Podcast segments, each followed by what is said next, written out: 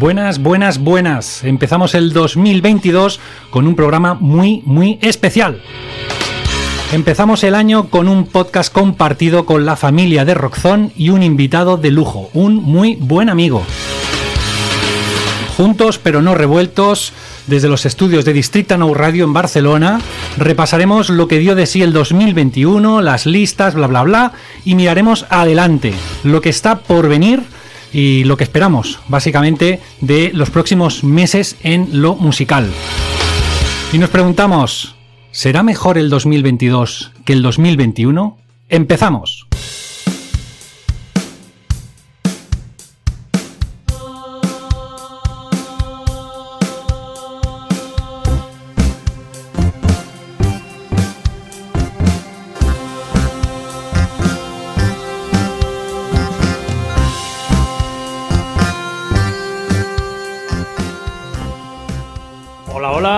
Aquí Jordi Mella, a mi lado Richard Royuela. Hola, feliz año a todos, ¿cómo estáis? ¿Feliz año se puede decir todavía? Sí, decían de todas maneras que a partir del 7 ya no lo digas. Pues eso.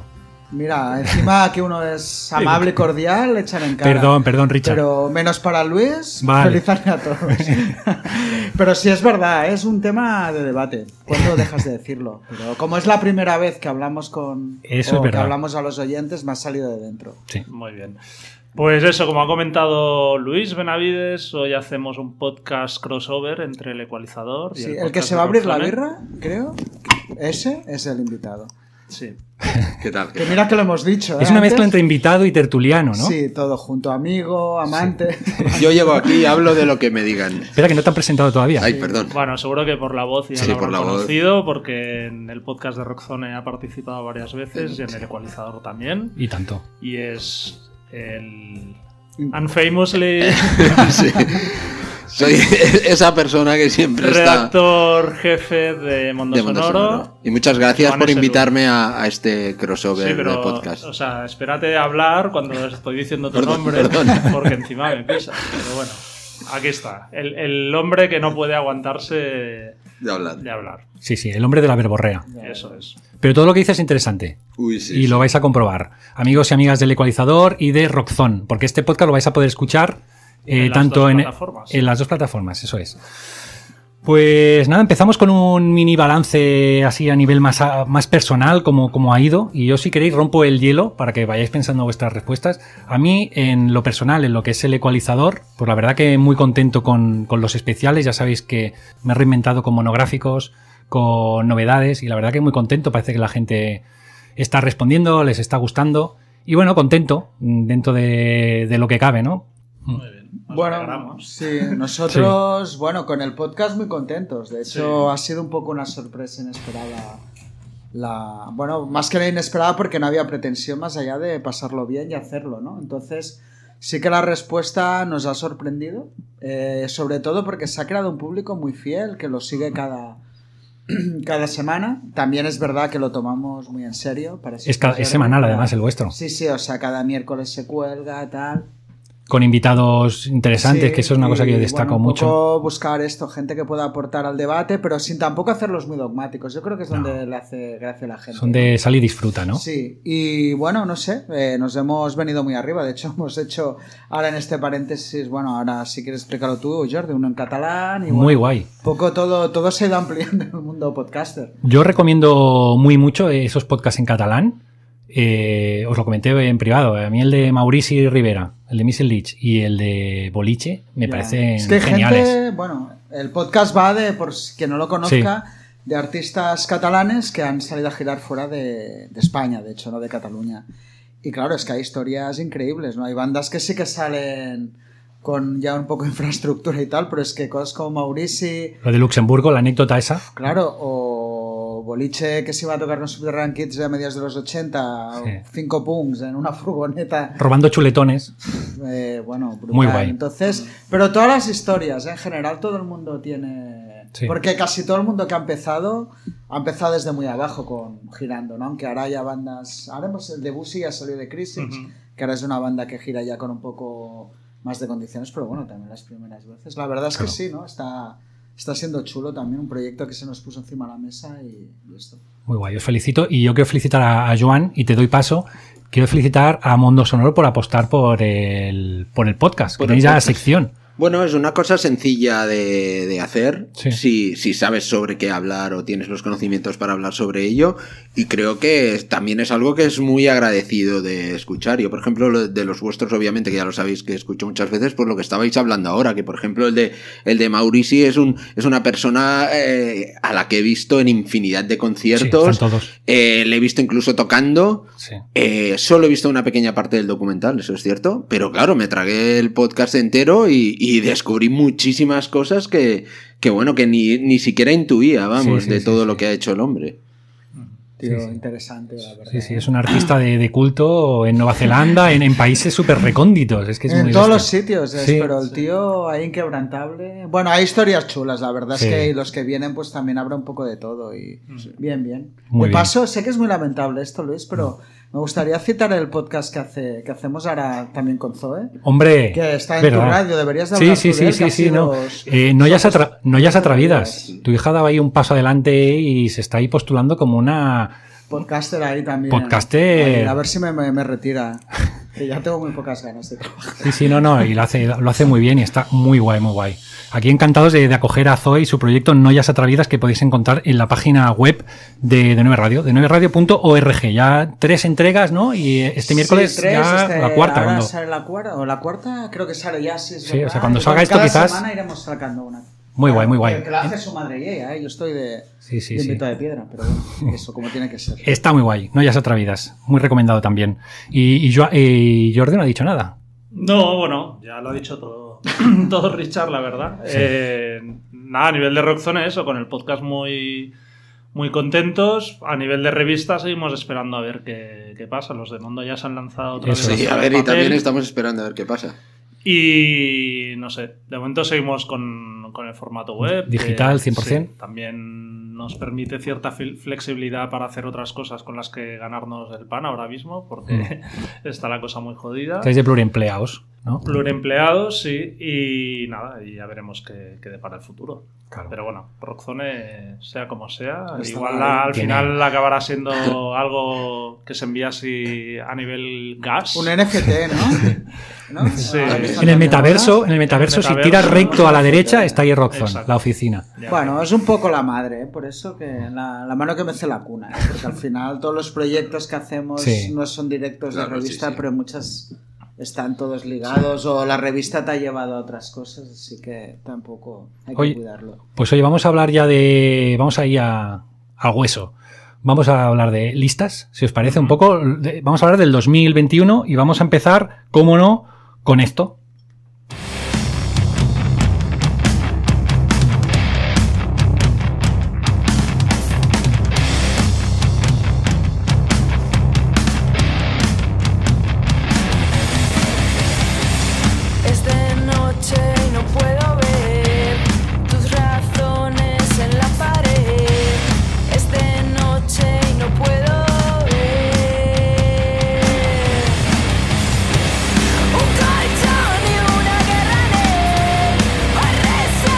Escuchamos a las gallegas Bala, eh, un tema incluido en Maleza, un tema que es uno de mis favoritos. Me recuerda mucho, mucho a Melvins. Estaremos de acuerdo, ¿no? Tiene ese punto. Tiene ese puntito sludge primigenio. Eh, bueno, es bastante unánime, ¿no? La gente con, con este disco. Yo no sé si es por mérito de ellas, que es seguro, pero también no sé si también es un poco ahí de mérito de que no ha habido mucho más. Yo me mojo y digo que este año ha sido flojito. Así como el año pasado, en el 2020, acabamos el ejercicio con, con discos como el de Nueva Vulcano, el de Viva Belgrado. Yo recuerdo hacer un especial de Nacional y había un montón de discazos y me costaba escoger. En cambio, este año eh, con los dedos de una mano los pondría en, un, en la parte de arriba, ¿eh? Luego hay muchos discos que están bien. Pero aquellos discazos, Yo no poquitos. estoy demasiado de acuerdo. Que Nacional, ¿eh? hablo? Nacional. Vale, vale. Pero no estoy demasiado de acuerdo que ha sido un año flojo. O sea, al final, al menos en el caso, digamos, de, de la lista de, del top 5, digamos, de, Sí. de Nacional, yo los veo discos muy parejos en cuanto a calidad a los que igual sacamos en 2020. de- Yo es que arriba pondría. eh, Sí, de hecho, yo me acuerdo cuando Mm. siempre aquello, la lista empieza, y dices, hostia, este año no ha habido nada, ¿no? Luego te van llegando listas de redactores, la tuya, te pones a pensar tú mismo, a Sí. pensar tú mismo.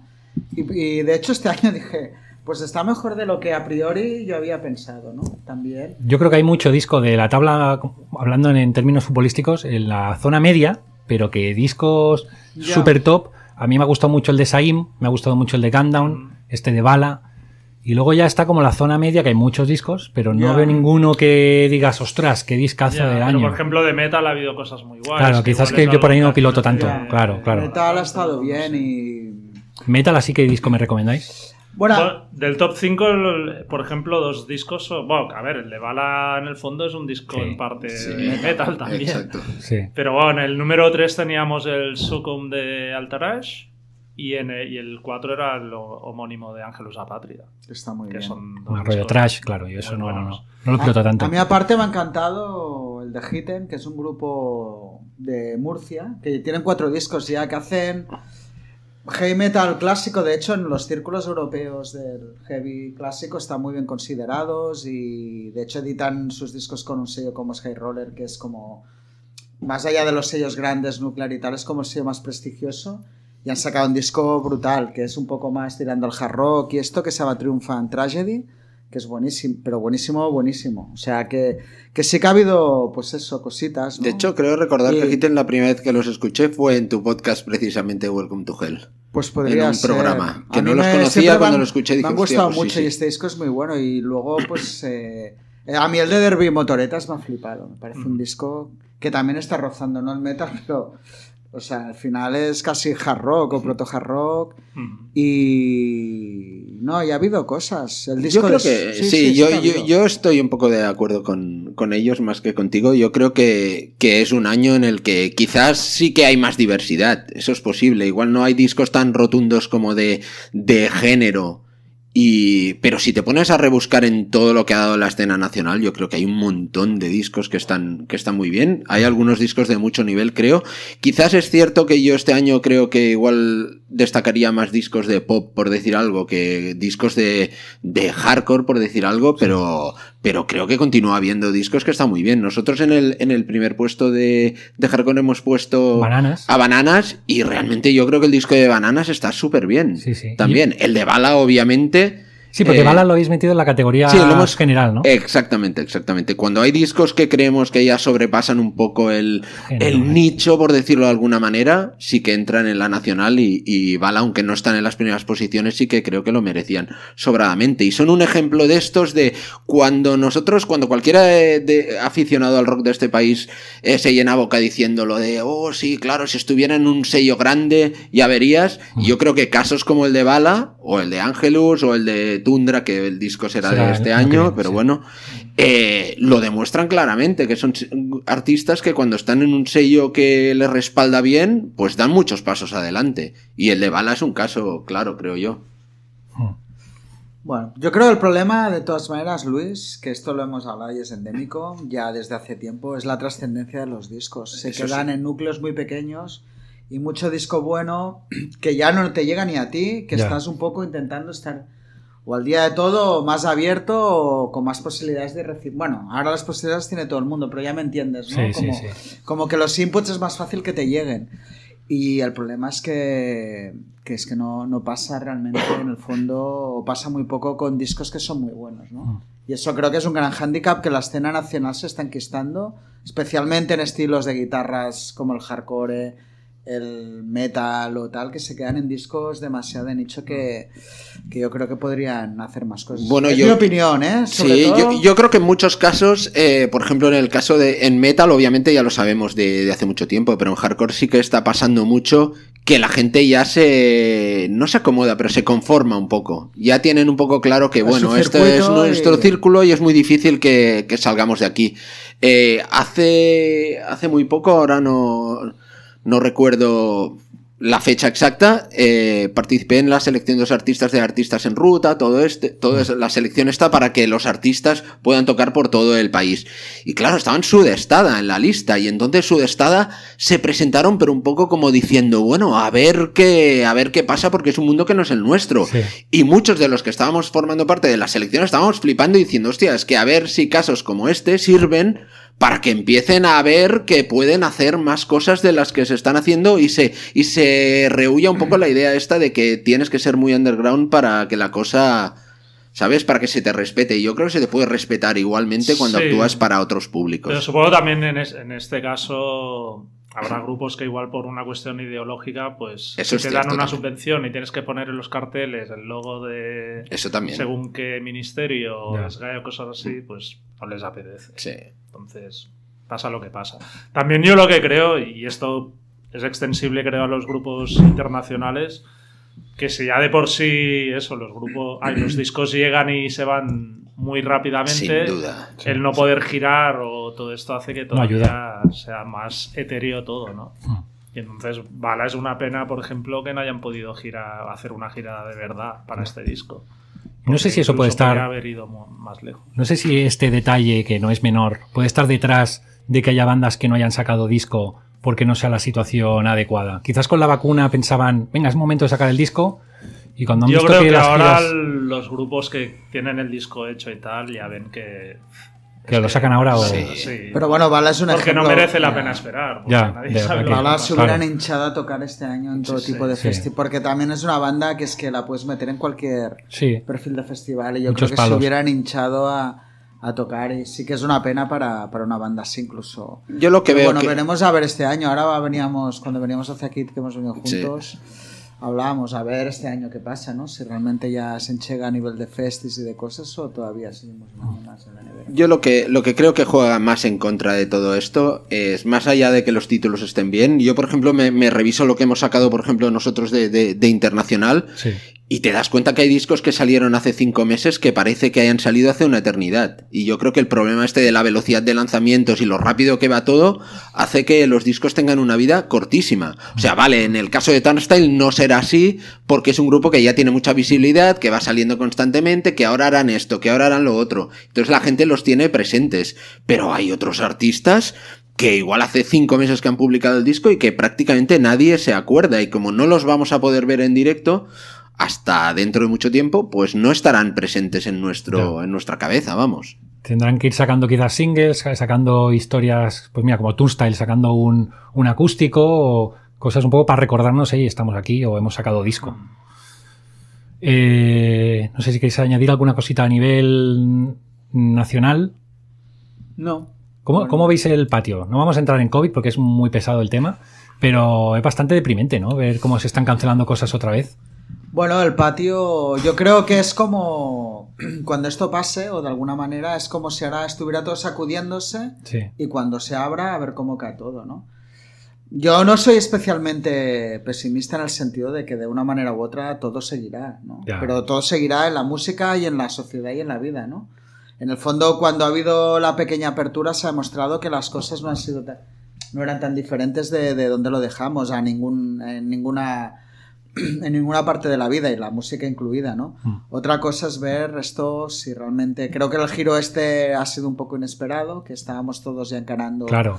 ir hacia una vida normal y veremos. Yo creo que este es, ha sido para la industria no ha sido bueno, porque ha sido como un requiebro de otra vez cancelar giras, de en Cataluña no podemos otra vez hacer conciertos en sala, eh, muchas cosas que ya nadie esperaba y que todo el mundo un poco lo que pues decía Jordi, las bandas ya sacaban sus discos y un poco bueno que salió, pero nadie creo que pensaba que, que esto iba a pasar. Aparte en unas fechas como estas, que Mm. realmente las bandas pequeñas podían hacer sus bolos porque no hay tanta competencia aquí y bla, bla, Claro, bla, bla. claro. Y yo creo que esto ahora, pienso que, que a medio plazo sí que todo volverá a ser igual. Lo que pasa que hasta que toda esta mega oferta saturada se vuelva un poco a canalizar y volvamos, claro, va a pasar tranquilamente. Sí. Nos metemos 2.23 o un año o dos. En el periódico de Cataluña esta semana salía una doble página de, bueno, eran cuatro páginas Sí. de Bianchotto y hablaba eso de que había aumentado el, el alquiler de, del De San Jordi, sí, de porque eran grandes eventos, ¿no? Ha aumentado. Bueno, o sea, la oferta va a aumentar. Sí, Sí, al sí, final lo que, lo que pasará es un poco la tendencia, digamos, económica general de precarizar mucho más lo pequeño y que lo grande aglutine mucho más. ¿no? Mm. Entonces, probablemente aumentará la Todo demanda esto. para conci- macroconciertos en Sí. estadios o pabellones y tal.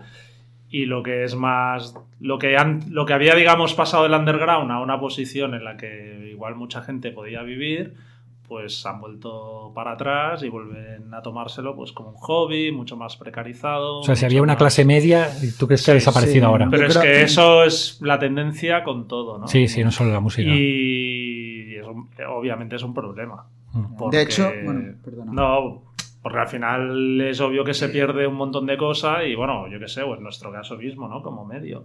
Eh, te ponen en una situación pues que tiene- te tienes que buscar la vida en otras cosas, aunque estén relacionadas con la música, pero digamos, aguantar como simplemente con lo que hace igual cinco años atrás hacías, mm, no es posible. Ya.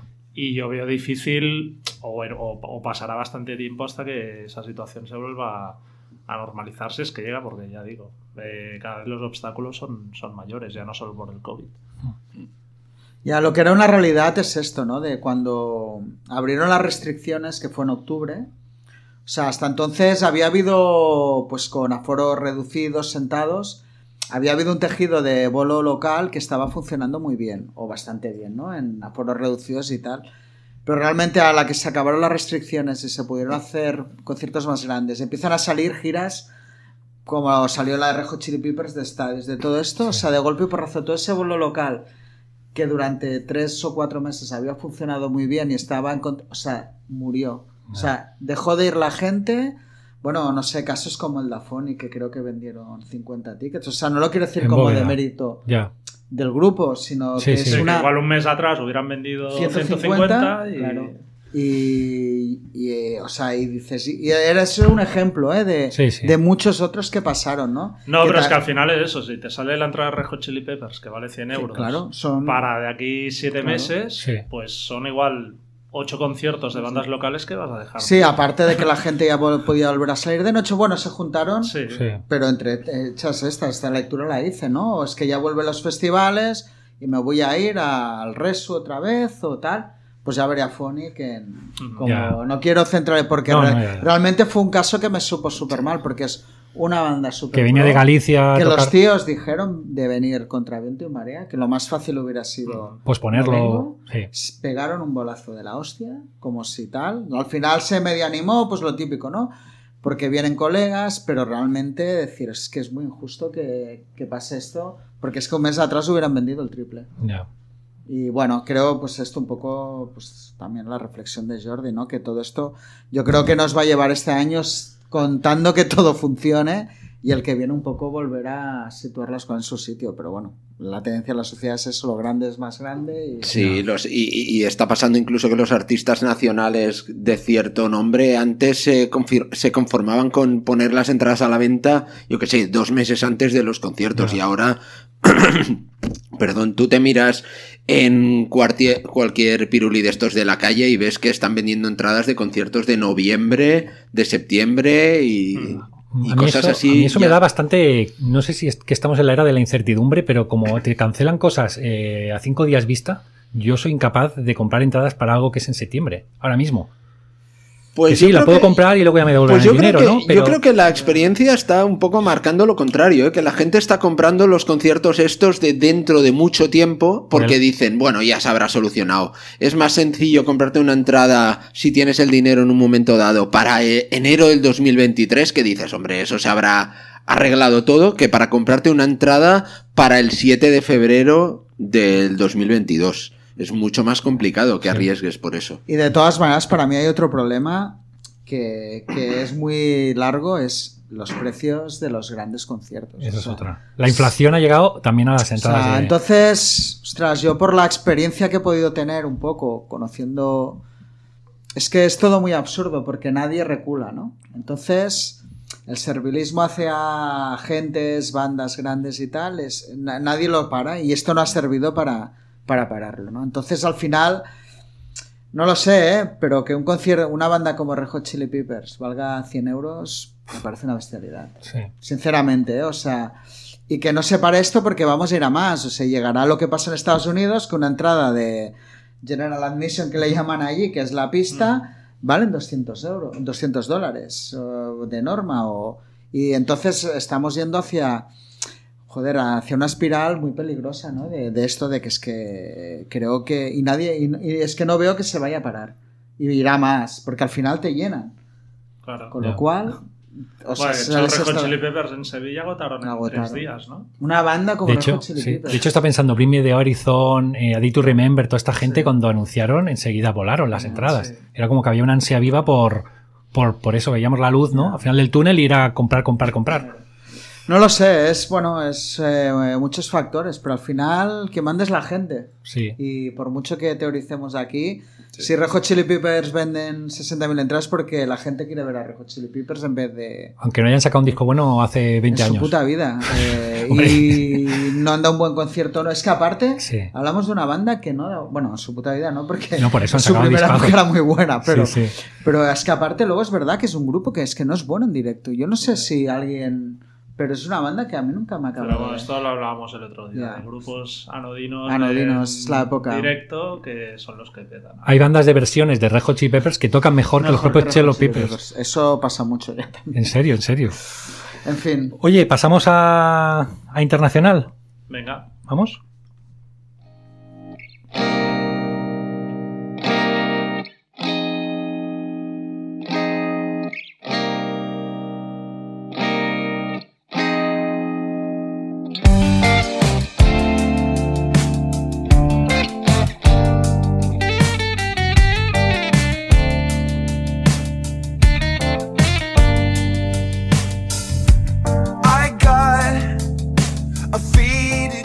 Pues los que seguís el ecualizador ya sabéis que este disco, el último de Biffy Clyro, se coló en, pues eso, en la primera posición de lo mejorcito del año y por detrás estaban otros discos como eh, el de Wither, el de Quicksand, eh, Turnstile y en Rockzone, por cierto, ¿dónde quedó?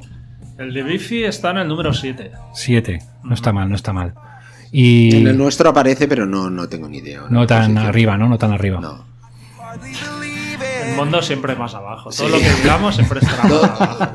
A ver, pero bueno, a ver, yo tengo que decir que el caso de Biffy Clyro, tú lo sabes porque muchas veces he hecho broma contigo, yo tampoco confiaba que por, Ya. por, la, por lo que iba a ser el disco y todo, que me fuera a gustar. Y al final realmente recuerdo De que- hecho, de hecho, vamos a sacar aquí los trapos. Sí. Eh, de hecho, me postulé para hacer la reseña de Biffy Clyro para Mondo, porque dije, Sí. Joan, ¿cómo es que todavía no ha salido el disco Sí, en sí. Mondo?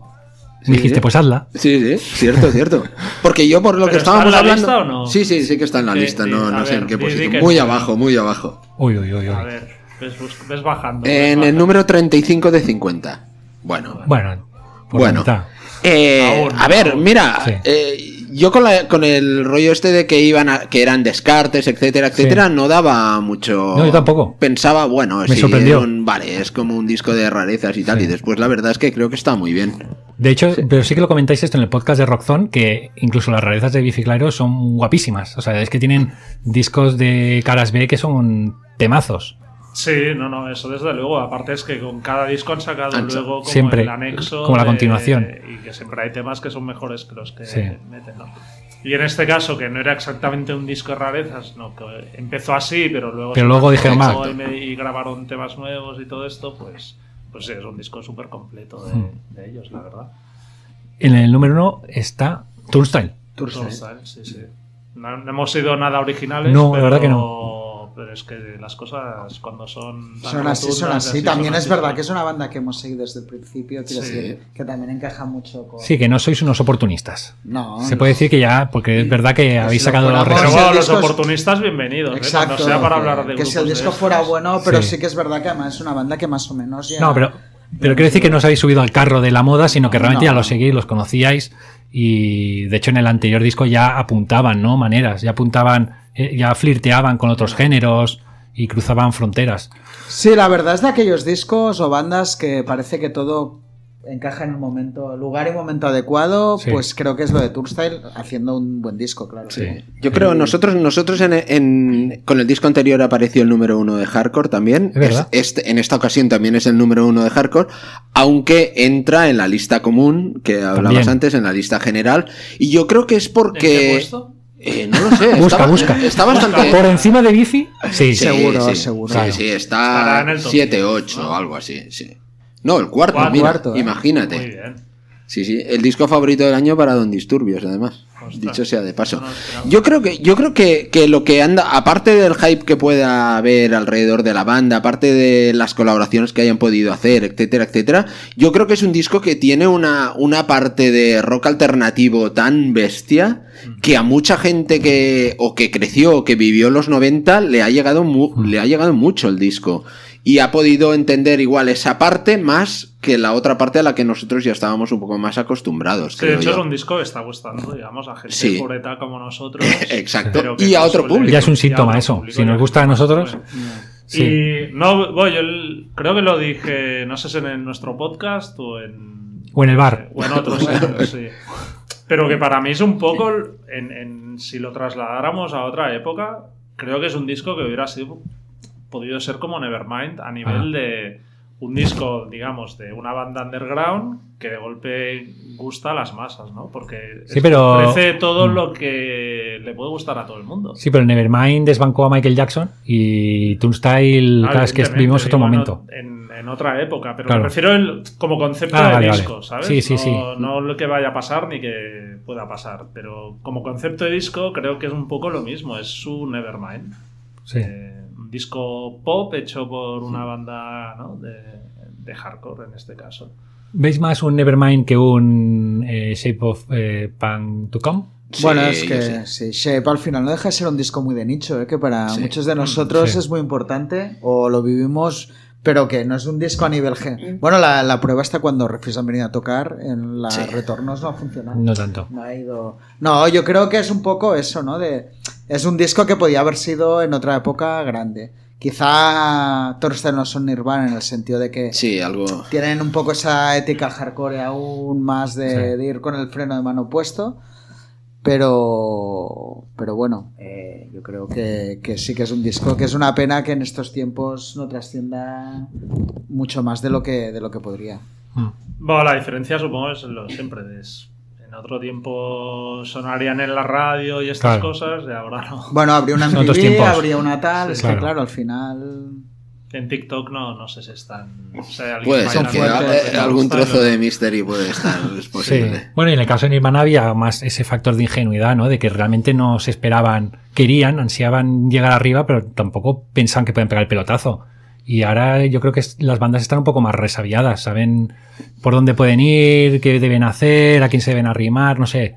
Mira, yo, yo creo que, que hay una, una diferencia tanto en, eh, en el caso de Refuse con el de, como el de Nirvana, que, que era un momento en el que el caso de Refuse es un poco diferente porque era una mezcla con electrónica, sus gustos iban por otros lados, en el caso de Torstyle también, porque aparte de haber hecho cosas con Diplo, con Blood Orange, es un grupo que, que bueno, que, que está más abierto que, que otros casos, pero yo creo que en el caso de Nirvana, por ejemplo, fue eh, un momento en el que estaban prácticamente haciendo un revival de algo que había tenido éxito underground pocos años antes. Yo Sí. creo que, que en el caso de Turnstile, como recuperan, hay la parte hardcore y después hay la parte esta de rock alternativo de los 90, que yo creo que la gente ya está más acostumbrada a ese tipo de sonidos. No es algo ya que te haya pillado como tan por sorpresa, como ¿de dónde sale este tipo de sonido? La mezcla sí que te pilla por sorpresa, las canciones que son muy buenas también te Sí. pillan por sorpresa, pero no el sonido de una forma como que no estabas acostumbrado a ello, ¿sabes? Pero igual a nosotros, ¿eh? Pero yo Ah, creo no, es que posible, Claro. o es sea, posible. un chaval de 20 años o 19 o 18 Sí. Que todo ese rollo noventero quizá no lo tenga tan presente, sí que le Es suena... cierto. O al revés, posible. o público casual de los 90, que Sí, no, pero- lo que explicabas antes, Sí, sí. mucho más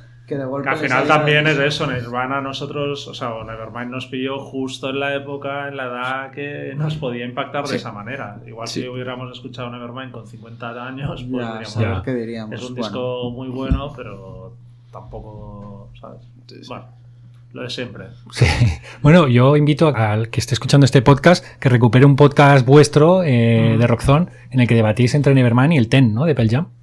Sí, Sí, hubo uno de Hubo estos, uno de eso sí. y hubo uno dedicado De- a a Turnstile. de- Turnstile. precisamente Sí, hablábamos si también. Turnstile podía ser una banda que rompiera el techo de- Del hardcore. ¿no?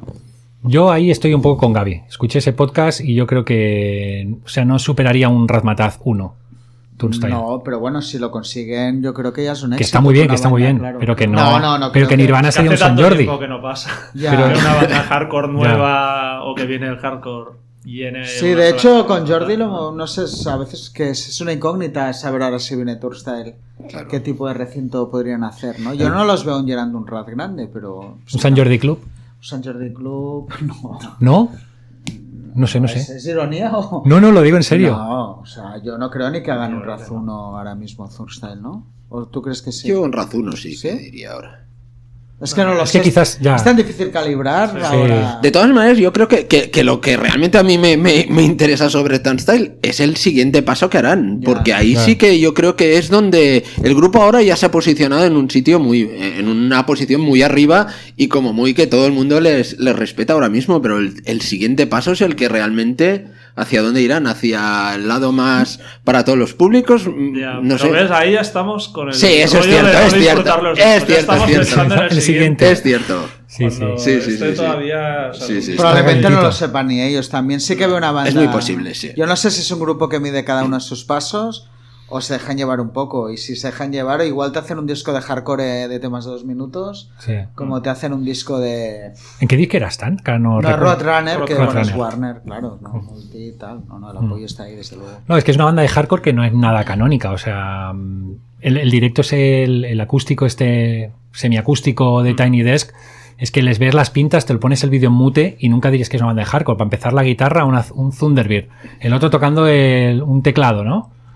Es una banda que no dirías nunca que, que vienen del hardcore. Bueno, pero, eso mola es, que lo pero eso es como cuando uno de los tipos de Blood Brothers acaba tocando en los Flip Foxes. Al final dices, bueno, mm, no tiene. Claro, la gente tiene un background mucho más amplio. mucho Cuando estás dentro de una escena, tú te piensas que, que la gente tiene un background como mucho más hardcore del que te un imaginas. estilo Eso solo. mismo. No. Y después te das cuenta que cada uno como persona tiene un background tan amplio que nunca sabes por dónde pueden ir. Y, y yo creo que, que el caso de Thunstyle está clarísimo por lo de las colaboraciones que he dicho, por el tipo de sonido.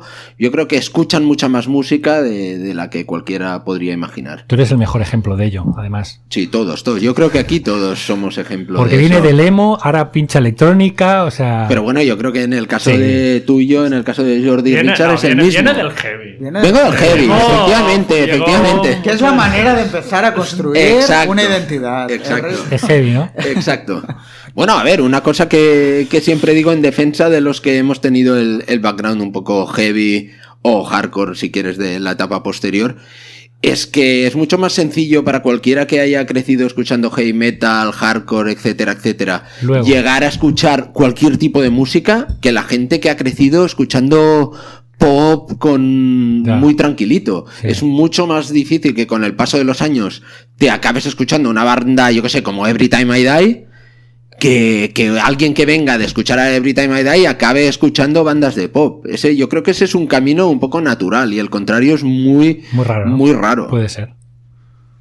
Está bien, ¿eh? Esta ah, eh, reflexión sí, sí, es me buena, gusta. ¿eh? Joan, te has ganado. Ya está, ya me he ganado la cerveza esta. La, la cerveza, como. Ya le puedo cortar el micro y ya está. Ya está.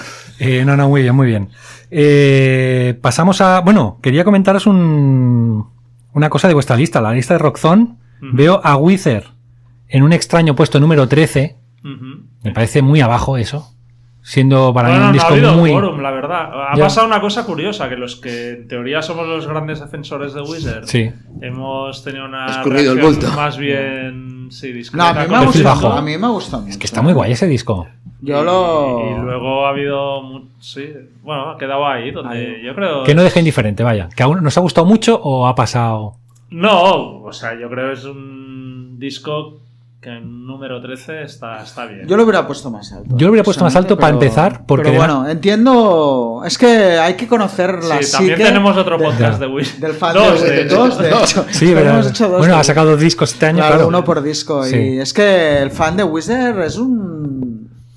Un personaje digno de estudio. Yo soy. Me encanta hacer podcast de Wizard por cómo. Porque a mí me gusta mucho, pero no llego a esto. Sí. Entonces tengo. Jordi me- sería, ese caso sería Jordi, Jordi. desde luego que lo es. No os habéis descargado eh, las demos de Rivers de su página web. Yo eso, por ejemplo, tampoco llegaba a eso. O sea, Me he comprado sus discos en solitario, pero ya bajarme Pero esa demos- relación amor-odio que hay con el grupo me parece fascinante Sí. y que hice tanto del grupo, porque es que no hay otra banda, yo creo que, Ya. no sé, igual ahora nos ponemos a pensar, pero banda actual que genere esa relación de, entre los mismos fans. de amor-odio de los fans, de parece que están esperando el fracaso, Sí. es que es lo que digo, para validar su, su fanatismo, eso sí, yo, yo lo veo un poco así, ¿no? Jordi, No, ¿qué o sea, tienes que no, yo creo que, que al final, o sea, sabes que tienen el talento y los medios para hacer También, exacto. grandes cosas y se conforman un poco con... Que cada disco Claro. de Wizard podría ser mejor de lo que es, también estoy de acuerdo. Pero bueno, al final también es dejar. A mí Van Wizard, de hecho los dos, ¿eh? me gustan, pero Van Wizard me ha gustado mucho.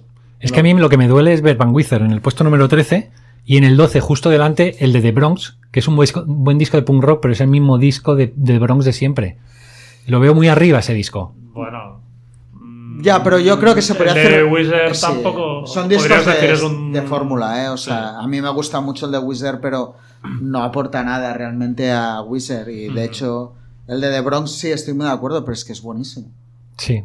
Ah, no sé, a mí es que The Bronx me parece. No, no, que está muy bien, pero no me ha maneras, al sorprendido final, nada. o sea, también creo que hay que especificar sí. un poco Las posiciones, las, posiciones sí. al final, que el 12, el 13. No, eh, sí, sí. Yo era, yo era por, por crear un poco de, de Ya, salseo. pero pero no nos ya os veo que ahí, no os voy a ¿no? pillar, ¿eh? No os voy a pillar. No, no, por- yo aparte bueno, con, con Richard que al final somos un poco los que recogemos las opiniones de Sí. todos los redactores y, y hacemos aquello, el chup chup y, Sí. y elaboramos la lista final porque alguien lo tiene que hacer. Sí. Eh, somos bastante poco dogmáticos de Pero- decir, bueno, pues si este disco está en el 11 y este en el. O sea, al 15, final lo que la gente tiene que hacer es escuchar los discos Claro. y Sí. opinar, ¿eh? Sea, yo los veo más como una guía, decir, Sí. mira, esto es lo que creemos De lo que ha mejorcito molado", y el Porque orden- siempre se van a quedar discos tuyos favoritos. Fuera, o sea, sí, y hay sí. discos de este año porque Sí. que son estilos que igual, yo qué sé, el de- no quiero hablar de John Mayer una vez más, pero que a mí me flipa, pues yo qué sé, John Mayer o el de la Brandy Carlyle, que nos mola mucho a los dos, que son discos que tampoco entran, ¿no? Al final lo que hace es, es una guía un poco de Sí. decir, eh, si lees el medio, esto te puede molar o no. Y, eh, y yo creo que, que es eso. Al final las posiciones o... Sí, no, es algo tan subjetivo. ¿no? Total, total. Sí, sí, sí. También yo creo, o sea, siendo sinceros, al final, más de 10 discos aquellos que digas Ya. trascendentales por año de un género, o sea, tampoco. No saben. Y que de nuevo, o sea, lo que hablábamos del nacional pasa en internacional, o sea, Ujú. quizá en otro nivel porque hablamos de discos con proyección mundial, pero la relevancia de los discos es menor. Joan decías que hay discos que tienen cinco meses Sí, sí. o discos que de bandas que te... O sea, yo el otro día le decía, cuando hicimos la lista, digo, hostia, se me ha pasado el de Def Heaven. Una banda que hace Mira. tres Bueno. años, o sea, Pues a mí mataba me por ellos. exactamente lo mismo. Dije- que después dije, hostia, es Claro, verdad. Claro, porque El- es, no sur, no, es no sale posición. volumen, sí. Luego aparte hay otra cosa con la música que claro, aquí ya no se refleja, ¿no? Pero es que tú no oyes solo novedades, más bien al contrario. También, es Cada vez, Escuchas yo al más menos me cosas. pasa, ¿no? Estilos que te gustan, vas mucho a los ori- Yo Sí, sí, reconozco sí, sí. que ahora oigo mucha música, no sé si antigua es la palabra, pero, pero que, que no es actual, ¿no? Entonces, porque te gusta, porque te... Claro, entonces llega un momento que, que es que novedades, ya te digo, el de Def Jam fue un caso Sí. de decir, hostia, y siempre hay discos de decir, joder, porque es que o lo pillas al momento o Sí. pasado mañana y hay otro disco, pero es que al final de Heaven tampoco ha pasado nada. Claro, No, bueno, ahora estaba girar- mirando en plan esto, un poco del top 5 internacional, claro, el número 2, que es el de Mastodon, Sí. Que saqué un disco doble tal, ha pasado un mes y medio Y ya no desde el lanzamiento Claro. y parece que no exista el disco ya. ¿no? Claro, yo decía yo que era muy largo ese disco, es disco doble. Es Es que además lo dije en un programa, dije, se me hace muy largo, claro, es que es un disco doble. Es largo, es largo. Es que es muy largo. Es muy bueno. De, de Heaven está guay porque además es como muy ligerito y muy, muy No, digerible. pero hostia, es un disco que está bien, pero Sí, y sí. aparte es como muy injusto, ¿no? Que una banda te haga un disco bueno, largo y que nadie en el Ya. fondo. Claro, tampoco esfuerzo girar, para- que Mastodon era la típica banda que ahora estaría ya por todos los lados tocando. Y bueno, es un poco complicado. Sí, se, se sí, obviamente ¿Está el se, se generaría en la de metal, en la de metal. Sí, se generarían noticias. Pero No sé, siete creo. en la general ya no lo habéis puesto. No, no, no, no, no. En la 7. Ujú. Eh, no, no, pero por ejemplo estaba en eso. Eh, eh, iba a decir exactamente lo mismo, que, que yo creo que ahora se ha sustituido el hecho de que las bandas estén girando muchísimo, que vengan mucho, que veas que están tocando en todos los festivales, etcétera, etcétera, con que vayan sacando videoclips o vayan sacando singles. Y la avalancha es tan bestia que de los grupos te olvidas muy rápido. Entonces yo creo que es, es, no es injusto para ellos solo como grupo, sino para nosotros como oyentes es algo que, que no sé, eh, a mí me da la impresión de que no hemos aprendido a olvidarnos de todo lo que pasa a nuestro alrededor. Y, y eso que nosotros no somos gente mucho de, de estar en redes sociales con- constantemente con inputs nuevos, nuevos, nuevos. Pero sí que estamos escuchando muchos discos nuevos. Aunque Richard diga que escucha menos ahora, es evidente que No, claro. el 70% de las novedades de metal y hardcore las vas escuchando por decir algo. Entonces, nosotros mismos estamos sepultando porque no podemos ir contra Pues- el signo de los tiempos, por decirlo de alguna manera. Sí, no, no, a mí, o sea, realmente a veces me, me disgusta el pensar, hostia, este disco que me ha gustado mucho, Exacto. No le he sacado no le he sacado partido No porque saco estoy partido. pendiente de cosas nuevas y tal. Este ¿no? es otro problema. Y esa ¿eh? sensación cada vez es, es mayor, ¿no? Y al final igual un disco, yo que sé, de Death Heaven, igual yo lo he escuchado 15, 20 veces como mucho, pero es un disco que me encanta Sí. y, o sea, me gustaría haber podido, Sí, sí, haberlo sí. podido escuchar 40 igual o 50. Pero acabas pasando a otra cosa. Pero es que no, Hmm. no hay tiempo para todo. Además, bueno, súmale ahora los podcasts, ¿no? Eso es, esa es otra. De Que lo el, que el estamos- tiempo, claro, el tiempo tiempo- ahora Ah, no, es, claro, es que- el tiempo es finito. Las plataformas, todo esto, ¿no? De antes. eh, O sea, realmente encontrar momentos, a mí me pasa, para escuchar música de la manera que quiero, no me es fácil. ¿Cómo te gusta escuchar música a ti, por cierto? Tranquilo en mi casa o un sábado por la mañana. O sea, no hacer nada o haciendo cosas en casa. No especialmente, o sea, a mí me mola, o sea, estar haciendo algo, pero Vale. a lo mejor ocioso, ¿no? Sí, sí. Pues igual a lo mejor estás, que esto lo hacemos cada vez más, ¿no? Estás oyendo algo, sobre todo cuando vas a cosas antiguas y buscando cosas de la misma banda que estás. Bueno, pero sí que me gusta con cierta tranquilidad. Luego es verdad que con discos que puedas tener como más oídos, sí que los puedes oír en situaciones De fondo. más normales, de, pues yo qué sé, desde cocinando igual. Sí, sí. Pero yo qué sé, yo en mi casa, yo llego ahora y no me voy a. Si está la familia, no te vas a poner ahí Claro. a alterar eso o Sí, ni nada sí. porque se ve la tele. Yo también me gusta leer y para mí las noches son un momento muy chulo para leer. Qué guay.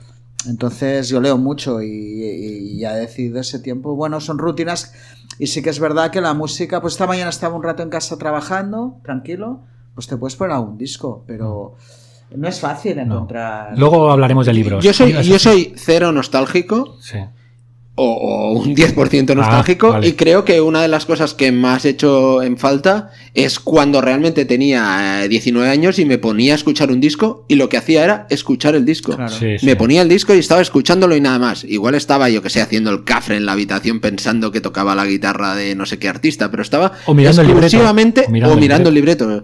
Pues exclusivamente escuchando el disco. Yo creo que es algo que no hacemos nosotros por toda esta avalancha que tenemos que estar más o menos siguiendo, pero es que yo creo que no lo hace prácticamente nadie. Ya. Ahora Pero es eh, que- ha cambiado muchísimo y es lo que hay. ¿Cuándo es la última vez que viste en tu casa una peli sin mirar un momento el móvil, aunque sea? Ya, qué rabia da eso, ¿eh? Sí, sí. O sea, cuesta, yo cuesta estar más tal, de... pero siempre siempre hay un momento. hay un que momento caes. que te... de- O sea, aunque sea mínimo, ¿eh? Porque yo hago el esfuerzo Sí, sí. adrede, ¿eh? Porque si Sí, yo no- parto el móvil también alguna vez. Digo, Pero no lo voy a mirar. Sí. yo qué sé, o sea, ¿cuándo es la última vez que, Sí, que sí. lo has hecho? Entonces, eso, y estás viendo ya algo audiovisual que requiere sí, sí. tal, entonces sí que es verdad que es que, claro, bueno, es yo creo la avalancha, la oferta y la manera en que funciona todo. Mm. Es lo que hay.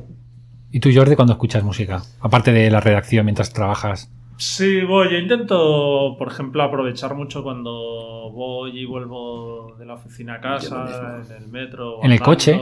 En el coche. En el coche escucho, intento escuchar música siempre. Mira, en el coche de Jordi descubrí que Face to Face habían sacado disco. Un gran disco además, ¿eh? Mira, pasa otro disco tapado. Sí, Tapadísimo. tapadísimo. De hecho, hice la reseña yo de ese disco. Y es, bueno, también un disco de estilo, pero luego están los, los podcasts también. Que Claro. yo Sí, cuando sí, ando, Sí. Que es ideal eso, Me caminando. pongo- Pero yo ahora lo comparto. Es lo que dice. Yo antes escuchaba discos todo el trayecto de casa al trabajo caminando, que me da para un disco prácticamente. Y ahora muchas veces escucho podcast y ese disco se queda fuera. Se o sea que en fuera. parte sois culpables todos vosotros. ya. Yo me pongo, mira, Faltan horas, faltan horas, la verdad. Estamos Cuando creando por encima de nuestras cuando posibilidades. salgo a correr, por ejemplo, me pongo un disco, pero me te pones Sí, un disco también. conocido. Claro. Porque quieres, o Ah, sea, bueno. te- ¿eh? Yo, yo me pongo sí, discos sí, desconocidos sí. para luego hacer reseña, porque es como que me concentro mucho en ese disco. No, corriendo. yo no, bastante tengo que no ahogarme y morir Ah. para estar pendiente A mí del me va disco, bien, a ¿no? mí me va Pero bien. entonces, y sobre todo discos así de treinta y pico minutos, tal, que es un poco mi tiempo estándar. Y, pero bueno, y, pero también te acostumbraste de una manera, hostia. Hoy me he ido Insomniac de Green Day. Ah, mira qué guay. Me parece un disco, bueno, me parece su mejor disco, ¿eh? siempre lo he defendido mucho. Yo con el teletrabajo me pasó que empecé Y- a coger, perdón, que te corta con el No, Green no, Day. simplemente te va Sí. de puta madre porque tiene una duración perfecta. Sí, Y- o sea, es un discazo ese.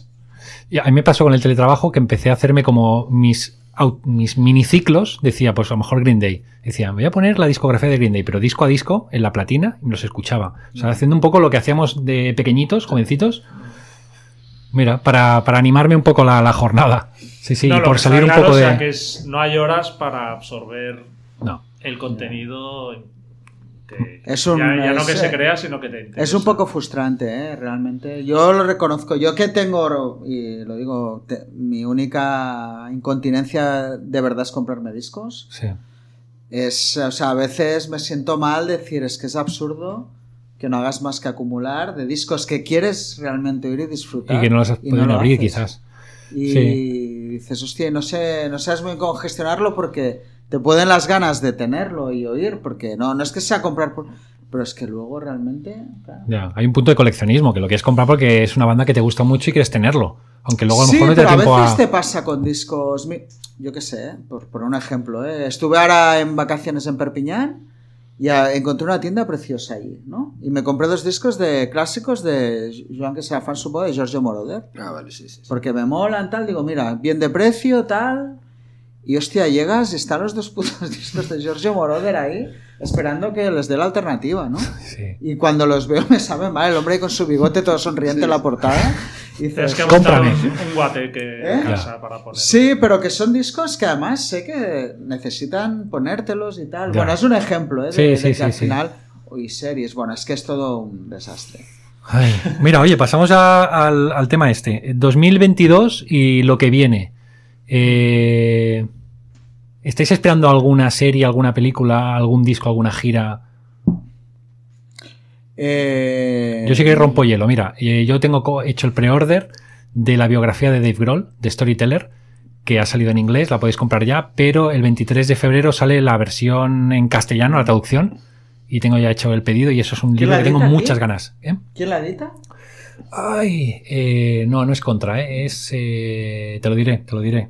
Porque ahora, bueno, ya Lo tengo también- que comprar en casa del libro, que no es que me haga mucha ilusión, pero lo compro por ahí. Igual es Neo Sound, no sé. No, o Neo Sounds igual tampoco. es Planeta. También. o- No, tampoco. Ahora lo digo, Oye, es- que ya van. También, Sí, que ya cada vez eh, las, las distribuido. Un libro de Brawl. Sí, también. ser. Y mira que me habían dicho que costaría mucho que se tradujera ese libro y tal, pues mira, al final ha sido cuestión de meses. Ya, bueno. ¿Y vosotros qué? No. Pues no lo sé de qué tengo. No, no, no me he planteado disco. mucho. Yo tampoco, yo de hecho, ¿para qué planteártelo si después va a haber un montón de lanzamientos sorpresa que de golpe vas a decir, No. hostia, estos han sacado discos? Hoy, por acordaba"? ejemplo, hablábamos con Joan, ¿eh? es un, el de Carolina Orante, realmente Ah, es un sí. disco que tengo muchas Sí. ganas de... Me flipa la banda, pero bueno, o sea, discos seguro que luego irás, ah, pues este... Pero y giras es que tampoco sabes muy bien. Yo de discos he hecho así una lista de cosas que Ah, tienen bien, que bien. salir. Ah, guay. Mira, esto está muy bien. Pero Ha hecho los deberes. Hay de todo, ¿eh? Sí. Pues mira, empezamos con Paramore, que en teoría va a sacar el disco nuevo este año. Anda, qué bien. No espero Tengo- mucho, ¿eh? Yo tengo curiosidad. ¿Sí? Sí, sí. Con lo que me han gustado, ¿eh? Y me gustan, pero... Eh, luego, pues Avenged Sevenfold, Ghost, Slipknot, el de Ozzy, que puede estar guay. Higher Power, los Bane FM, Code Orange, Billy Talent, que este sale en dos semanas. Venom Prison, Bering the Horizon, Blink 182, Zilan Ardor, Parkway Drive, Ramstein, los cuatro de Wizard, que cumplen la palabra. Las estaciones. las estaciones, Behemoth, eh, Sí, sí. Author and Punisher, K-Fin, Clutch, Crosses, Crowbar, of Luna. Ah, con el nuevo bajista este que el- Sí, sí, Mm. por eso, entonces está. Hostia. Drain, Drug Charge, Pub, eh, Halestorm, eh, Horror, tanto los Sí. Horror Horror como los, de los que tienen los nueves. Eh, Korn, Lamb of God, eh, Porcupine Tree, Job, The Cure, por ejemplo. Jack White, Arctic Monkeys, ya entramos más en rollo mundo, ¿no? El de, Sí, sí, el pero- de The Smile, ¿De dónde has sacado esta lista, Jordi? pues pensando y mirando. Ah, vale, vale, vale, vale. Beach House, el de Kendrick Elaboración Lamar, propia. Arcade Fire, Sí, el sí. de Mitski, ¿no? Que es así a nivel de indie, de lo que, no sé. Luego quería hablar del fenómeno este wet leg, que sale en muchos lados como de lo más esperado. Ah. Sí. Y lo veo algo tan artificial de crear un hype. Sí, Poche. Porque- Ahí, sí. Poche. Estoy Poche. ¿Me, A ver, yo es que. ¿Me podéis explicar qué es Wet Leg? Porque es no un grupo así de indie. Ah, un grupo es. Pop. Está- rock pero yo creo que-. Me lo Sí, apunto. Yo creo que ocurre bastante ¿eh? últimamente que hay muchos grupos que, que hay una especie de hype en Estados Unidos, yo creo que más que en el Reino Unido. En el Reino Unido los hypes que hay últimamente son como más grupos que llevan unos meses ya tocando en muchos clubs y que aparecen ya crónicas antes y tal, pero yo creo que en Estados Unidos da la sensación un poco a partir de, de Pitchfork, creo yo, de ir, de ir eh, descubriendo los, los Flavor of the Month, pero vamos, semanales prácticamente. Y es cierto, como dice Jordi, que Weldeck es un. eh, hay como hype al respecto de lo que van a hacer ahora, pero yo que sé, hay casos como Dry Cleaning que son eh, en el Reino Unido, por ejemplo, aunque me contradigo un poco, que de la nada pasan a ser un grupo que se supone que es el futuro de, de lo que está pasando. Yo creo que la industria tiene aún muchísimo que ver, aunque siempre se hable de que, de que las discográficas pintan poco, etcétera, etcétera. Yo creo que aún la presión discográfica es muy bestia. Es muy bestia.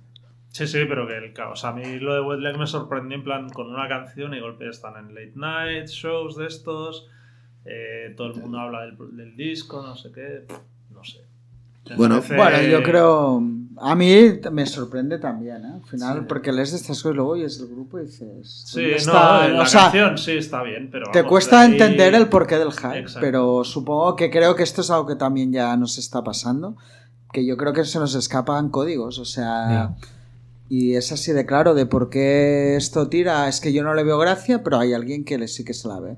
Que son generaciones más y, y hay ciertas cosas. Sí, pero al final este grupo, o sea, es que no es que hagan algo especial. Fuera de lo normal. Fuera de lo normal o para Ya, un pero sí que hay algo. Bueno, yo creo que aquí ya entraríamos también en otro tipo de, de esto. Sí, o sea, de- a Sí. nosotros nos parece que Ese, eh, un- son lo mismo, sí. pero es probable que tengan un algo que conecte con. Es lo que es lo que ocurrió en un momento dado aquí con las Heinz, por ejemplo, que las Heinz fue un poco algo parecido, que en Madrid ya había un hype muy, como muy bestia entre cierto tipo de público y que costó mucho que, que el resto de públicos Claro. aficionados a la música indie ya llegaran un poco como a respetarlas. Por, Les faltaba por decirlo de credibilidad, quizás. manera. No sé por qué. Yo no sé el Sí. motivo, ¿eh? pero parece que como que la gente no se las tomaba en serio. Sí, algo así. Como que habían subido muy deprisa, muy rápido y como que no tenían. No sé. No, quizá faltaba que tocaran bien. ¿no? También. Sí. No sé. Bueno, No, porque al final. no sé, y- o sea, que no es necesario to- tocar técnicamente No. bien. No, para sí, hacer sí, buena está música, claro. ¿eh? No estoy diciendo eso. Pero al final, si se crea un hype y tú vas a ver un grupo en directo y es malo. y, Y luego no. un grupo de que está en un local de ensayo y tampoco tienen aquello un carisma desbordante ni un tal, pues dices. "Uf, Me la están intentando colar. Ya. Ya, lo que pasa es que cuando después ves que el público que tienen Lo le flipa. da un poco igual, Ya. eso Sí, entonces sí, es sí. porque no te, no te toca como directamente su, No, no, está claro. su propuesta. Pues. Ah, por cierto, el libro de Dave Grohl lo saca Libros Cúpula. Ah, muy bien. Libros Cúpula. 23 de febrero, ahí queda la cuñita. Eh, si queréis, pasamos a. Pasamos ya a lo de visto. ¿Cómo era la sección vuestra Sí, esa? visto, Os la voy a copiar. leído. Ah, No, ¿le- ¿visto? No. ¿Oído? ¿Oído? No. Que no Oído, sepas tú, visto, Richard. oído, Sí, oído, visto, no me sé el orden, siempre tenía. Oído, visto, leído. Ahora aquí Sí, viene- yo quería comentar por eso de Sí. antes de Sí. ¿de Wetlag? que No. comentaba. No, no, de, De- Wetleg ya ya no vamos está, a hablar ya más. ya habéis hablado demasiado, ¿no? Al, al hype. No, de. Yo, por ejemplo, una de las cosas que he disfrutado más este año y que requería mucho tiempo es el documental de, de los Beatles. del Anda. Back, Ah, que yo no he visto. Mira. Que son ocho horas. Que Sí. tela. o A mí, no me ha, Sí. a mí no me ha gustado. ya. Yo debo decir. Y. No, a mí, a mí me ha dejado medio frío. Pero que realmente es eso. Dices, Sí. hostia, le he tenido que dedicar ocho horas. Sí, sí, sí. Que no es fácil. Bueno, yo, No, no, yo, no. yo mi símil más cercano sería el Year of the Horse de Fuck It Up, que Ostras. también escucharlo todo entero también requería su, tiempo y me ha gustado, la verdad. Que eran Que ocho discos. ¿no? Sí, no, eran cuatro, pero se hace con todas las partes de introductorias, con todos los... sí, ¿Quién sí. era que leía? Que no sé si ha salido ya, Lordi. Aquellos que iban. Ah, sí, sacado ocho. ¿Ocho? De- Ocho Ocho, discos de- Con un género distinto cada, Cada uno de un género distinto. Ahí está, ¿eh? Con dos cojones. Esto es un poco lo que hacía el King Gizzard, ¿no? Un poco que sacaba Hostia, un pero disco de... sacarlos de golpe, No, de ¿no? golpe ya, claro. Sí, sí, eso tiene mérito. Sí. Esto, yo, por esto ejemplo, ni Dave Grohl lo ha hecho, No. Luis. Ni Dave Grohl Ni lo ha Dave Grohl, para que veas. No, pero Eh, en, en plan sí. lo de King Gizzard, yo también, o sea, no le acabo de ver demasiado sentido de Ya. tanto, tanto disco, o sea, porque es... Hay otro que- anunciado ya. Sí, por eso, pero es que dudo que hasta los que son fan, muy fan, realmente lo puedan absorber, Ya. porque es que no tienes tiempo, No, no te, da, no te da la vida, ¿no? no te da la Eh, mira, vamos a empezar con la sección esta de oído, visto y leído. Oído, visto, leído.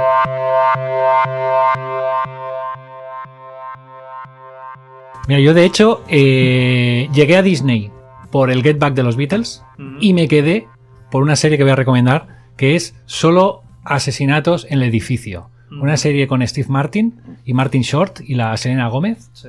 Brutal. Eh, intriga, te ríes, eh, muchos giros. Son 9-10 capítulos y, y te, la, te la ventilas en una semanita y pasas un muy buen rato. Esa sería mi visto de hace poquito. Yo la he empezado a ver. A mí me gusta Y, mucho. bueno, ¿Por qué capítulo? No, voy por el 4 o así. Ah, vale. Me pasa, bueno, es una referencia muy local, pero Steve Martin y Martin Short me recuerdan a Joan Pera La Paco pareja. Morán. O sea, te lo juro, Mira. en Yankee. Se lo dije a Zulema, digo, esto funciona porque eh, son como una pareja de, de antagónicos, ¿no? Y esa es la gracia. De ahí viene un poco. Sí, sí, total, Qué total. bueno. Pues yo he visto así que me quedé enganchado el otro día con que apareció un documental, This is My Family, un documental de Interrupters. Ah, Bueno, es así guay. como de, bueno, documentales de los conciertos de En Tokio, Japón, con tal, ostras, y aquello que te me quedé, a mí me gustan mucho Interrupters. No, sí, sí. ¿Dónde está? ¿Dónde está ese? En YouTube. Ah. Hostia, pues Vale. no lo sabía yo. Y sí, sí, está muy bien, tal. Bueno, se. O sea, a veces no hace falta hacer cosas súper pretenciosas para Ya. mostrarte cómo es una banda. Y creo que ese es un buen ejemplo de, de cómo funciona un grupo de ese nivel. Luego, lo típico que ahora te pones a mirar, claro, yo no sabía que el guitarra y ella están casados. Son, son matrimonio. Yo sabía que son tres hermanos. Son tres hermanos. La sea, chica había salido de un, de un bueno, programa de estos, un poco esto, que talent Se show. conocieron en Warped y tal. Anda. Pero no sabía, claro, la historia es que ellos tocaban en un en uno de esos Warpeds con otro grupo Sí. que tenían y se conocieron ahí. Ah. Y ellos dos, de hecho, creo que él es bastante más joven que ella. Bueno, Amy bastante. y los cuñados. Emi y los cuñados, sí. Y te hace verlo todo desde otra perspectiva, ¿no? Porque al final sí que ya es un family. Los cuñados. Me ha gustado, No, me ha no, gustado. No, es una. tal- La parte es que a mí me gusta mucho el de. Sí, mira, es el- otro que podría entrar en la lista Sí, de los de- el guitarrista es un tío que me gusta mucho en directo cómo lleva la banda y creo que ellos es una Son muy guays. Bueno, es una banda como muy tal. Mira, esto han salido de gira con. Bueno, montaron una gira con Wizard, ¿no? Y Fall Out Boy era. o- Sí, Sí, Green Green Day. Day. de aquí- Eso, de Green aquí Day. van. Y esto, bueno, así último. Y luego nos estamos pegando, creo que ya lo dije en el podcast, pero nos hemos pegado una maratón Scream estos días en casa de Ah. la leche. Y, y he flipado lo buenas que son. O sea, Algunas sí. Yo también hice una maratón hace poquito. Y. No recordaba que, o sea, porque es lo típico, te acuerdas de la primera, pero luego Sí. la segunda y la, o sea, la tercera me parece brutal, la- el rollo está Yo no meta. la- Yo sí que las El meta, sí, de sí, la la- 3, la 4 no. Y esto y... Sí, con mucho autorre- autorreferencial, ¿no? Cuando, Sí, bueno, que está como metido dentro de la peli Sí. y tal, y bueno, todo para prepararnos para el estreno del, que, del 5, Mm. y que es este viernes. Este viernes ya. Este viernes, sí, sí. Esto, cuando tienes una hija pasan estas cosas, que o entras o te sales. ¿A Zoe le gustaba Scream? Sí, porque es que ha habido una generación nueva con todo el tema de Fear Street, que son unas slashers para una nueva generación Ah, no que han hecho en Netflix. Ah, vale, vale. Y entonces ahora a los críos todo esto les ha molado y eh, de hecho para mí es, eh, Fear Street es como el Scream de... Ya, que aquí de golpe ya sacan las tres, han sacado las tres películas de golpe de Ostras. Fear Street, ¿eh? o sea, sacaron una por semana. las vi también. Yo lo que Están vi. bien, o sea, yo entiendo que los chavales se enganchen y Scream no deja de ser eso pues un poco más antiguo, pero bueno, no... Yo lo que vi es la serie de Scream que salió hace poquito.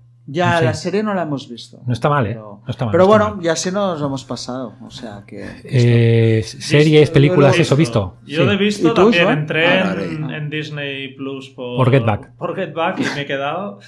Y ahora estoy muy enganchado a Dope Sick, que es la serie esta sobre el Oxycontin y, Sí. y todo el rollo de adicción a los opiáceos de, de Estados Unidos de los últimos 20 años, que ¿Cómo? la dirige Barry Levinson y la protagoniza Michael Keaton.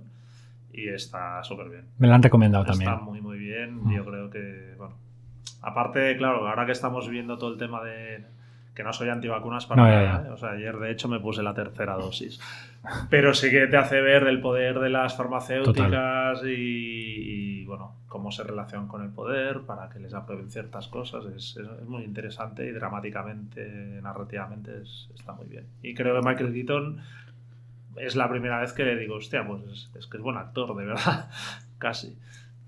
Qué guay, pues apuntado que- queda. Sí, sí. Sí, me lo apunto porque lo hablamos el otro Sí. día y me olvidó. Sick, sí, sí.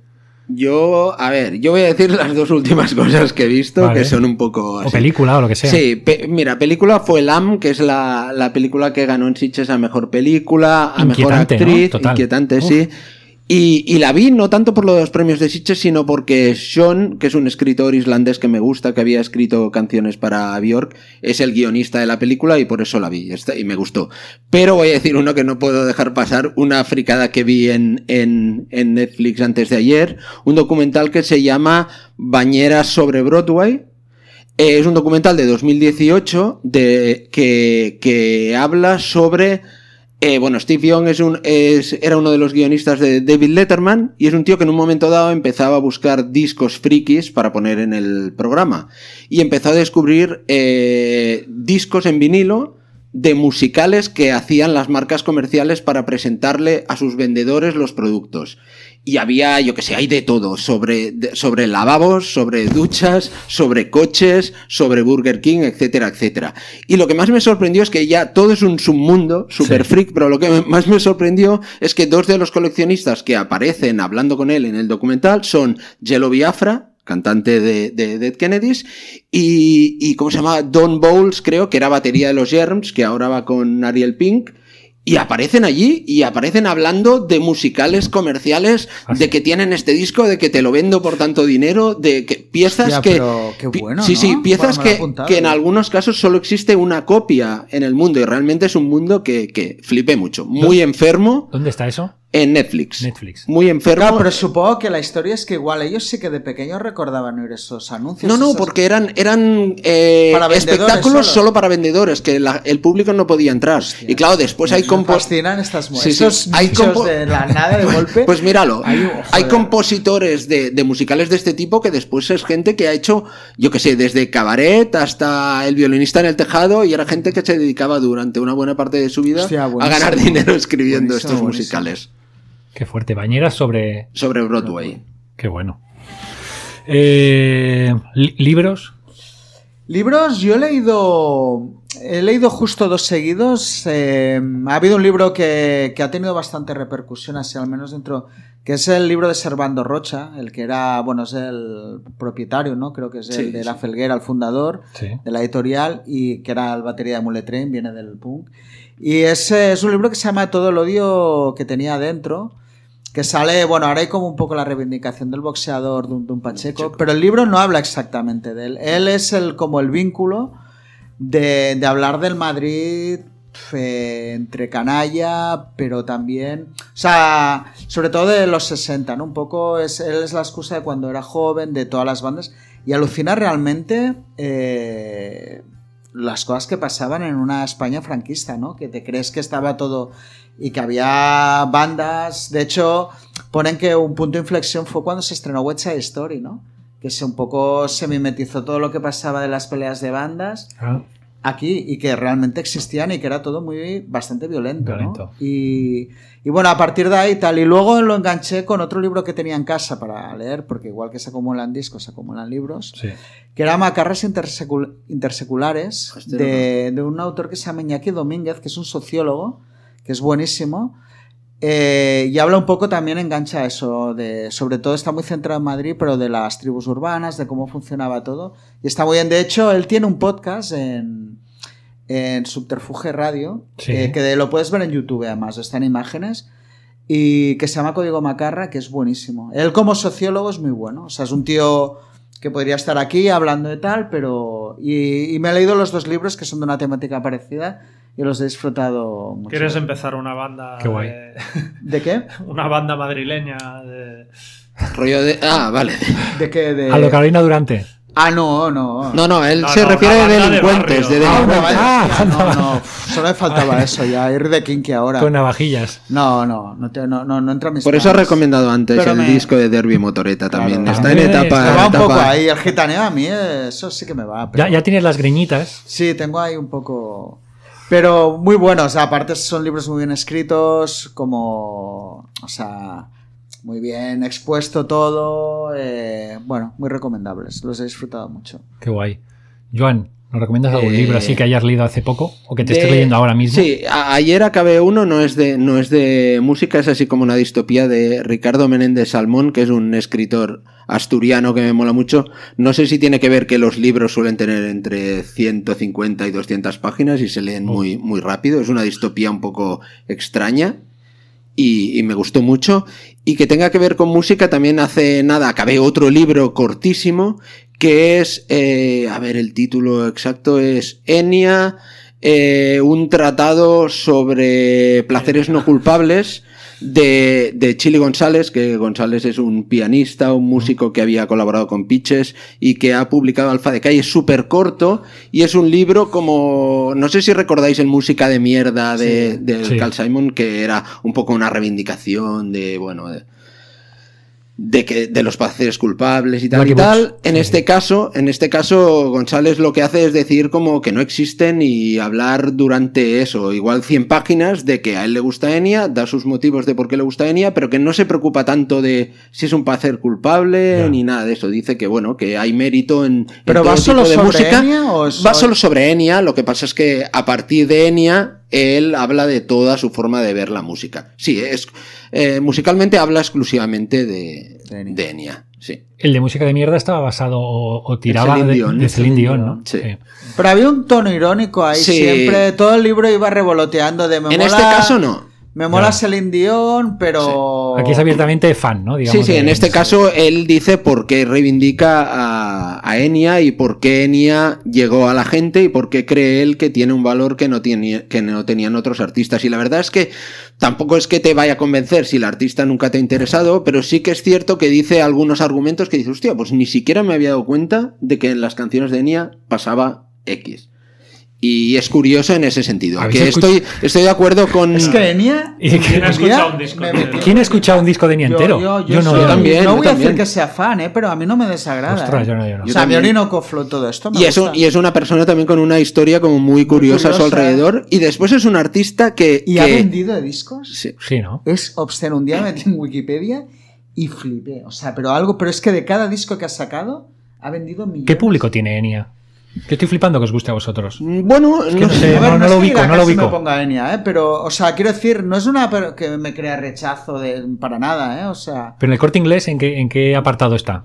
¿En el pop? Pues en pop o incluso lo pondrían con música celta posiblemente. que a mí no me gusta nada claro. la música celta, ni New Age, ni nada. Pero bueno, mira, esto que has dicho, por ejemplo, de los fans. Pues mira, recuerdo que en un momento dado, Dintel, que es Imitamborelo, que es el 50% de Postal Service, Vale. publicó un disco que todo estaba hecho a partir de sampleados de Enya.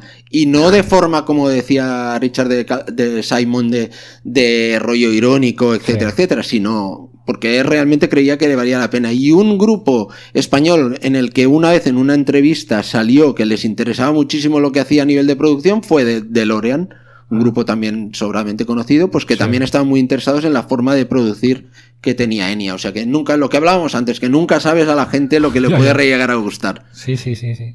Golpes escondidos. Sí. Y ahora le toca a Jordi. Sí. Sí, de hecho es un libro que... Sobre Enya. Sobre- la biografía de Enya. No sobre Enya, Enya, pero No, es sobre es Brian un- es, un, un libro que me han regalado ahora por Navidades que se llama Undercovers, que creo que hiciste Sí, tú sí, la, la la reseña. El de, el de las fotos de las calles y Sí, ah, sí. es brutal. que es un se llama Undercovers, historias encubiertas, una guía de viaje por las portadas de discos. de Ah, qué Julio bueno. Le Marchand. Entonces te saca la foto de una portada de un disco. De Black Sabbath, la casa aquella, por Y ejemplo. ¿no? entonces, exacto, Sí. del sitio donde se hizo y te explica un poco la historia, dónde está. Tal. Y Ahora, claro, lo, lo que molaría es tener pasta para hacerte la ruta, ir a visitar todo Claro. Sí, porque es de todo el mundo. Es ¿eh? de todo el mundo Desde y- la de Paul's Boutique, que hostia, Sí, es un sitio que quiero Las de. Elliot Smith, de Wilco, o sea, salen de todo tipo de artistas. El y Story. Morning Glory de Oasis, supongo. Sí, no sé, no he visto. Stardust, o sea, y- Es muy, muy chulo. Y mola mucho porque aparte hay, yo qué sé, el OK Computer de Radiohead, yo no me había planteado que fuera un sitio Ah, ¿sí? físico. Sí, es como un dibujo hecho sobre una intersección de, de las Ah. autopistas, ¿no? Y cosas así que encima aprendes. Qué bueno. No, está, es que el libro está, Está muy bien, muy, además, muy bien Este sí maquetado, que me lo muy bien seguro. explicado. ¿eh? Sí. Que este ya hace tiempo que lo quería comprar, pues Está, lo... está chulo. Pues mira, yo me estoy leyendo uno que también ha reseñado Richard, que es el Commerce You Are. Ya, buenísimo. ¿eh? Muy guay. O De sea, hecho, vas me había leído. vas a empalmar Nirvana con Dave Sí, sí, es un poco triste. Sí, sí, es un poco monotemático, pero sí. Pero es que me había leído ya la versión en inglés hace tiempo. Y bueno, me he leído muchas cosas de Nirvana y es como que, Bueno, como que te sientes que- seguro en ese libro. Es como un libro que te gusta volver y, y te po- podrías leer cosas de Nirvana mil veces y siempre encuentras algo. Creo que lo bueno es que no hay perspectiva histórica y es cojonudo en ese disco, que, en ese libro, ¿no? que te hablen de, En ese momento. en de ese momento de Sí. lo que está pasando con Nirvana y te contextualiza lo que cómo ya ha llegado Nirvana hasta donde son en ese momento en el, Total. que es que creo que es justo sale Inútero Inútero, no, 93. no tenemos ni la perspectiva de Inútero Claro. entonces no sé es súper interesante poder leer un libro un libro así Sí. de esto. Hemos hablado mucho de Nirvana, ¿eh? Es verdad, al final con la Siempre están tontería. ahí. Siempre están ahí. Eso es que somos unos Yo polla soy muy viejas, fan de ¿no? Nirvana. bueno Un poquito. Es que son una gran a la gente Nirvana. joven, ¿eh? Van enganchando. Muchísimo. Bueno, yo veo muchas camisetas, pero que escuche Nirvana no lo sé. Ya te lo digo yo, ¿eh? ¿Sí? Yo, o sea, con críos de 12 años en el... Que lo escuchan, ¿eh? Sí, sí, o sea... Sí, sí. Pues guay, me gusta. Y Eh, Falta el oído. El oído, ay, ¿no? es verdad, el- oído. Empezad vosotros que ahora no caigo. Sí. Richard. Pues yo me tiraré con novedades ¿eh? un poco porque Claro. cosas antiguas sí que voy oyendo, pero hablaría del disco de The Chisel, que es- no ha salido en la lista porque ha salido un poco en ese tal, Sí, que es una banda la- que se llama no está Reta- sale hardcore, pero- Retaliation. Y bueno, es, tienen pinta de, de ser una banda que vayan a pasar cositas, ¿no? A mí me recuerda mucho, bueno, en la, en la crítica del disco lo explico, ¿no? Empezaron siendo, bueno, es un grupo nuevo, o sea, tampoco es que empezaran, porque de hecho empezaron en ya una banda en, confinamiento, o sea, no han tocado hasta tal. Y a mí lo primero me recuerda mucho al rollo GBH, todo ese punk del 82 inglés que a mí personalmente me gusta muchísimo.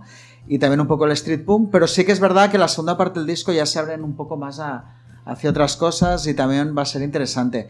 El disco es buenísimo, o sea, y tiene pinta de buenas letras, típica banda working class inglesa, con, con letras reivindicativas, un poco como Chubby and the Gang, cosas- otra banda que me ha gustado mucho este año. Y, y esto, y luego he oído mucho el disco de Brandy Carlile, que también es verdad que lo ha habido, pero me compré el vinilo al final y es otro rollo, pero es un disco tan chulo. Clásico. Sí, es que es de aquellos discos que te lo puedo, un poco lo que hablamos. Ya no te necesita tanta. Ya el propio disco te envuelve en meterte en él y, y me, bueno, es, es chulísimo. Joan, Me toca. uf. Sí. Yo, yo- a ver, yo diré lo mismo, lo último que he oído hoy. Inútero. Lo- no, no, lo último que he escuchado hoy ha sido una cosa conocida, que era el toy de, de Bowie, porque lo tenía que escuchar un poco, porque nunca he sido, como ya sabéis, súper, súper seguidor de, de Bowie. He escuchado el primer disco, después ya el resto ya no lo he escuchado. Y he escuchado una demo de, de un grupo de, de Sans de, que, que se publicó hace muchos, muchos meses, que se llaman eh, Boys Kissing Boys. Sí, una no, banda de. Midwestern Midwest de The Suns. de Sans y la verdad es que solo había leído alguna vez el nombre y no sé por qué narices he acabado escuchando otro grupo y después del grupo digo, ah, pues mira, los voy a escuchar a ellos. Y la verdad es que aunque la demo deja un poco que desear a nivel de producción, Sí. de, de cómo está grabada, la verdad es que hay algunas canciones que ap- apuntan a aquello que se dice buenas maneras de Sí. cara al futuro. Sí, sí, yo lo sigo por, por Instagram. Un saludito si escuchan el programa. Nos seguimos mutuamente y están a tope. Yo les veo que están tocando a pesar de la pandemia. Se van, sa- Pues van sí, saliendo bolitos verdad es que en, en casas ocupadas, en centros cívicos, historias y están a tope los chavales. Mola. Boys Kissing Boys. ¿Y tú, Jordi? Yo escucha, bueno, voy a comentar el, el disco de Skull, que es el, el último que he hecho la crítica para, Sí. para la web, que es una banda de Santa Cruz, California, así de hardcore también, pero que se intuye que, que tirarán para otro lado, porque también tienen un toque... De hecho, hay un tema que me ha recordado incluso a, a Bala. Canta una chica también en el grupo. Y luego tienen un tema donde meten vientos y es un disco muy cortito, dura un cuarto de hora, con lo cual lo puedes escuchar dos veces cuando vayas a correr, Richard. No, que a Richard no le gusta escuchar está cosas muy nuevas. bien, el disco se llama How Flowers Grow. Muy y nada, es- yo creo que, gustará a la gente que, que nos sigue. Pues hablando de reseñas, yo voy a recomendar el de Menta, que justamente aparecía hoy cuando grabamos esto Mm. en, en la web de Rockzone, que es el primer largo de estos chavales que ya tenían dos, dos EPs, dos referencias cortitas, y si te mola el emo, el indie rock y tal, pues muy guay. Mira, otro dúo también. Si te mola Benavides, te molará. Te molará Menta. Y bueno, falta contestar la pregunta del podcast. es verdad. ¿Será el 2021, no, el 2022 mejor que 2021, Joan? Yo, yo espero que sí. Yo espero que sí, no a nivel tanto de lanzamiento, sino para que tengamos un poco de tranquilidad de que las cosas estén ya un poco en su, en su camino. Digamos, es lo único que, que espero. Richard. Yo sí, o sea, aunque sea como respuesta vital, quiero decir que sí. No quiero pensar que va a ser peor. O sea, Peor no puede ser. sí que puede ser, pero No, hombre, no, todo puede ser peor en la vida, pero no creo que vaya No. a ser. De hecho, mi propia. A ver, que haya cuatro discos de Wizard no dejan entrever que sea... exposición al año ya es mejor que la que tenía el 2021, que algo no me olía bien. ¿Sabes? Aquello que tienes. Este creo que sí. A todos los niveles va a ser mejor, creo. Y me gustaría y, y me lo quiero creer. No es que vaya esto, pero. Yo creo que va a ser mejor. Yo creo que sí. Tú, mira, ahorita has puesto la tercera dosis, ¿no, Jordi? Sí, pero... Yo creo que poquito a poquito. Yo prefiero pensar que será peor para si luego es mejor. Ah, para no llevarte la, la decepción. No está mal, no está mal también. Pensar así. En general en la vida me lo tomo todo un poco así. de- Sí, no esperar nada, ¿no? Y como fan de Wizard, Claro. como habéis dicho Sí. Por antes, un poco así Wizard. también. Exacto. Un poco así. Primero no, no confía nada en el disco y si después nada. se lleva alguna sorpresa, pues bueno, se la lleva. Te la lleva. ¿Sacarán Wizard algún día un clásico? Esto no. ¿Tú lo Otro. crees? ¿Tú- o sea, ¿tú crees que sacarán un disco un día que de- todos los fans digan esto? Mm, El día que les dé la gana podrían hacerlo, sí. ¿Sí? Sí. ¿Tú crees que al final es que no les sale las narices? Sí. Intencionadamente incluso.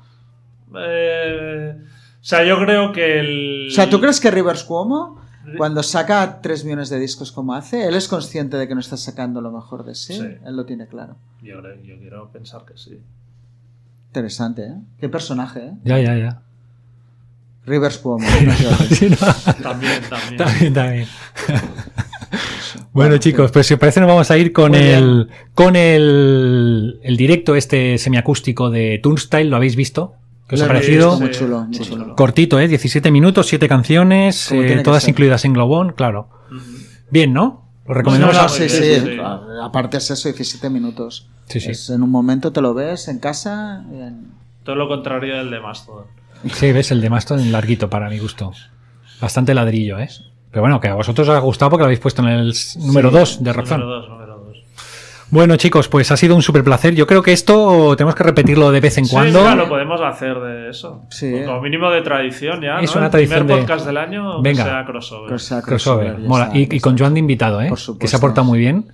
Sí, que apa- no, además pobre ha pasado malo. el COVID. así Sí, sí, que- soy el único de aquí de los cuatro que lo ha pasado. Que lo ha pasado, sí, Y sí. sigo aquí. Aquí está, aquí está con super inmune. Pues chicos, lo dicho, un súper placer. Richard, Jordi, Gracias. Joan, ha sido un placer. Y nada, un saludito a los oyentes de Rockzone, a los oyentes del ecualizador. Y Sí. vosotros sacaréis podcast. ¿Tenéis ya alguno ya ahí en la chistera? ¿Preparadito después Bueno, de este? vamos- ¿Se puede Después de anunciar ya? este todavía estamos acabando de Acabando- perfilar. No, va- no preferimos no No anunciar decirlo. por si cambiamos de esto. Pero vamos, sí, sí, ya estamos pensando. Muy bien, pues estaremos muy atentos al canal de Rockzone. Y muchas gracias, Luis, por acogernos Sí. en tu casa. Un placer es vuestra. Es que ya lo sabéis, si habéis venido muchas veces. Sí, pero bueno, una vez más. Pues muchas gracias a vosotros por venir, de verdad que sí. Nos vamos los cuatro, nos vamos a hacer unas birras o lo que sea y nos vemos, nos escuchamos en breve. Adiós, hasta luego. Adiós.